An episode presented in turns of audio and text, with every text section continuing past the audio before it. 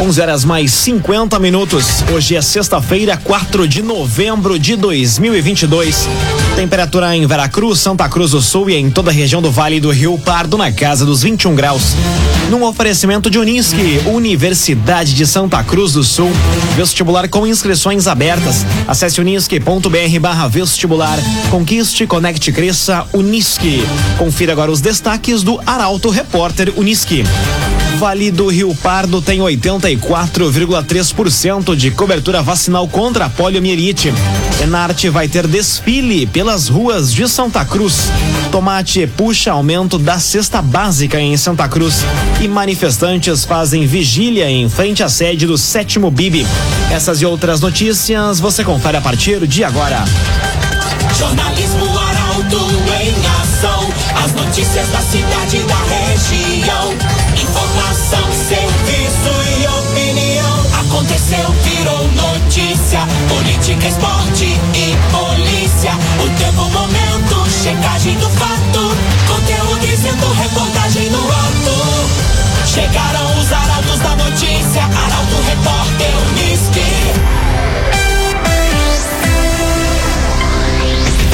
Nove minutos para o meio-dia. Vale do Rio Pardo tem 84,3% de cobertura vacinal contra a poliomielite. No Rio Grande do Sul, o índice ficou em 78,1% de cobertura. A informação chega com a jornalista Carolina Almeida. O Vale do Rio Pardo vacinou 17.720 das 21.017 crianças que estavam no público-alvo da campanha nacional de vacinação contra a poliomielite. O percentual representa 84,31%. O Rio Grande do Sul, por sua vez, teve 78,07% de cobertura vacinal, acima da média nacional, que foi de 72,57%. A campanha encerrou no dia 22 de outubro. Os dados foram informados pelos municípios até o dia 31 de outubro. No estado, 327 municípios atingiram a meta de imunização contra pólio, que é de 95% das crianças até 4 anos. Outros 170 municípios não alcançaram a meta de vacinação durante a campanha, mas a vacinação pode ser feita nos serviços de saúde municipais, segundo o calendário vacinal vigente. Raumenschlager, agente funerário e capelas. Unidades da Raumenschlager em Santa Cruz, Veracruz e Vale do Sol. Conheça os planos de assistência funeral. Raumenschlager. Espingarda e pistola com numeração raspada são apreendidas em Santa Cruz. A ação da Draco foi realizada hoje no bairro Esmeralda. Detalhes com o jornalista Ricardo Gás. Uma espingarda e uma pistola com numerações raspadas foram apreendidas na manhã de hoje em Santa Cruz. Agentes da Delegacia de Repressão às Ações Criminosas Organizadas deram cumprimento a um mandado de busca e apreensão no bairro Esmeralda. Além das armas, foram encontradas munições. Segundo o delegado Marcelo Chiara Teixeira, uma mulher de 37 anos sem antecedentes foi presa em flagrante. A investigação da Draco dava conta de que ela estaria traficando drogas no local. Arte e design, especialista em móveis, sob medida para residências, empresas e motorhomes. A Arte Design conta com projetista próprio. Fone Whats 981 33 51 18. Arte e Design. Agora seis minutos para o meio-dia. Temperatura em Veracruz, Santa Cruz do Sul e em toda a região na casa dos 21 graus. É hora de conferir a previsão do tempo com Rafael Cunha. Muito bom dia, Rafael. Muito bom dia, Lucas. Bom dia a todos que nos acompanham. Hoje a máxima tarde chega aos 22 graus, sensação de abafamento por conta da umidade que está presente no ar. E amanhã a máxima já fica um pouco mais alta, na casa dos 24, assim como no domingo. Na terça também faz 24. E na segunda a máxima fica em 23 graus. Depois de terça-feira, a partir de quarta, portanto, já podemos ter máximas acima dos 30 graus na região em direção ao final de semana que vem mínima de 10 amanhã, 12 no domingo e na segunda-feira, assim como na quarta. Na terça faz 13 graus. Tendência para dias ensolarados, mas alguns dias com um pouco mais de umidade no ar, como domingo e segunda-feira. Com as informações do tempo, Rafael Cunha. CDL Santa Cruz. Faça seu certificado digital CPF e CNPJ com a CDL. Ligue 3711 2333. CDL Santa Cruz. Aconteceu, virou notícia. Arauto Repórter Uniski. Cinco minutos para o meio-dia. Você acompanha aqui na 95,7 o Arauto Repórter Uniski. Enarte vai ter desfile pelas ruas de Santa Cruz. A ideia é que o evento proporcione maior interação com a comunidade. Assunto para Nicolas Silva. O 36 Encontro de Artes e Tradição Gaúcha vai ter novidades nessa edição. Vai ser a primeira edição nos moldes tradicionais de realização desde 2019, quando a pandemia de Covid-19 ainda não existia e também a primeira que vai contar com o desfile pelo centro da cidade. Tradicionalmente programado para iniciar na noite de sexta-feira, dessa vez o Enarte vai começar no início da tarde. A alteração ocorre devido ao desfile, que está previsto para ocorrer no sábado pela manhã. A organização pretende levar a cultura tradicionalista para as ruas do centro da cidade. A venda de ingressos para o Enarte está disponível no site do MTG a partir de hoje. O encontro ocorre entre os dias 18 e 20 de novembro no Parque da Oktoberfest, em Santa Cruz. Num oferecimento de Unisque, Universidade de Santa Cruz do Sul, a Unisque está com vestibular com inscrições abertas. Acesse unisque.br barra vestibular. Conquiste, conecte, cresça, Unisque. Termina aqui o primeiro bloco do Arauto Repórter Unisque. Em instantes, você confere. Tomate puxa aumento da cesta básica em Santa Cruz e manifestantes fazem vigília em frente à sede do sétimo BIB. O Arauto Repórter Unisque volta em instantes. Meio-dia, três minutos. Num oferecimento de Unisque, Universidade de Santa Cruz do Sul. Vestibular com inscrições abertas. Acesse unisque.br barra vestibular.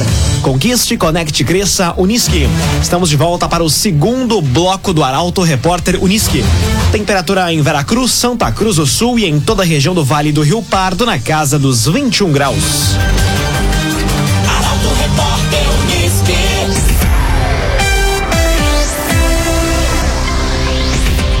Tomate puxa aumento da cesta básica em Santa Cruz.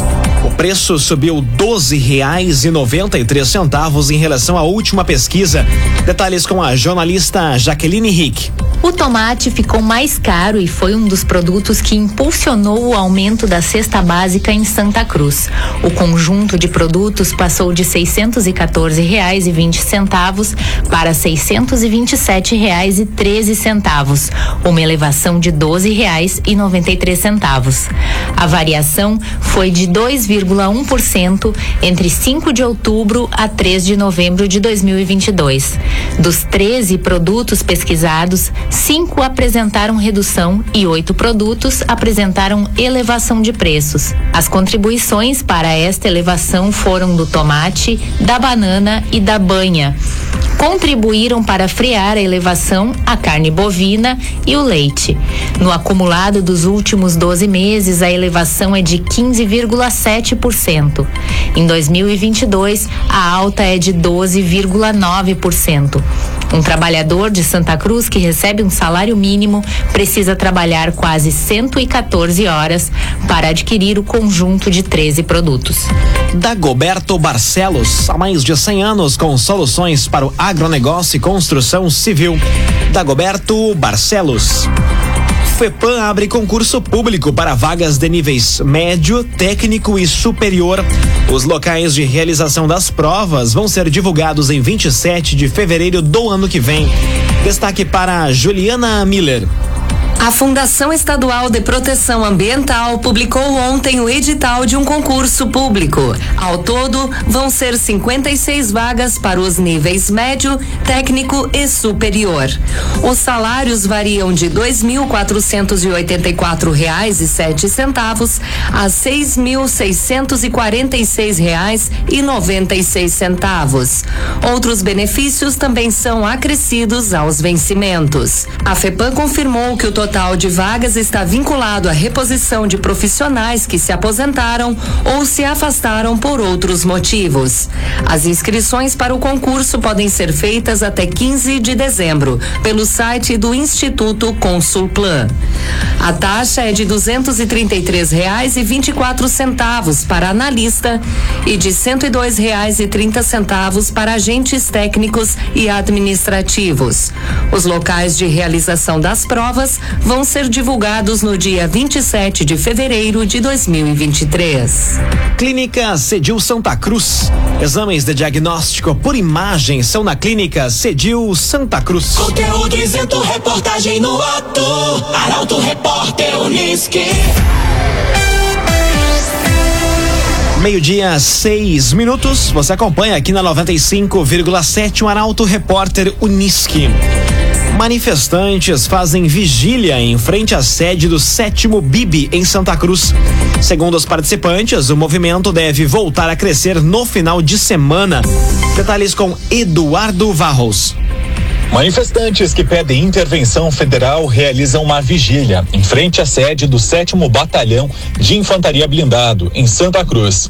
O movimento na rua Marechal Floriano, no bairro Arroio Grande, teve ápice na última quarta-feira e deve seguir ao longo do final de semana, em uma espécie de regime de escala. Um dos participantes é Tiago Neri, morador de Rio Pardinho, no interior do município. Ele acredita que o movimento deve crescer amanhã e domingo.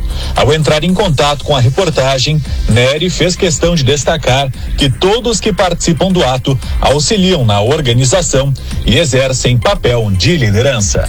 Agrocomercial Kiste Heman. A Kiste Heman tem sementes de soja e milho para o produtor, além de produtos agropecuários. Lojas em Santa Cruz do Sul e Veracruz. Agrocomercial Kiste Heman. Agora meio-dia, oito minutos, hora das informações do esporte aqui no Arauto Repórter Uniski. União Corinthians vence a primeira no NBB 2022-2023 com grandes atuações de Enzo Ruiz e Aguerre. Tricolor derrotou o Cerrado.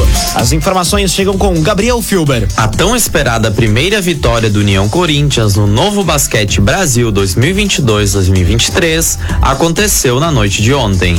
Com o brilho dos argentinos Enzo Ruiz e Aguerre, a equipe de Santa Cruz fez 92 a 81 no Cerrado de Brasília. A Guerre fez 28 pontos e pegou 8 rebotes. Já Enzo Ruiz fez 22 pontos e pegou 3 rebotes. Rua, com 18 pontos e 11 rebotes, foi o melhor nas estatísticas para o Cerrado.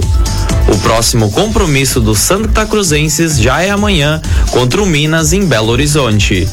A partida começa às 5 horas da tarde e vai ser transmitida pelo YouTube do NBB.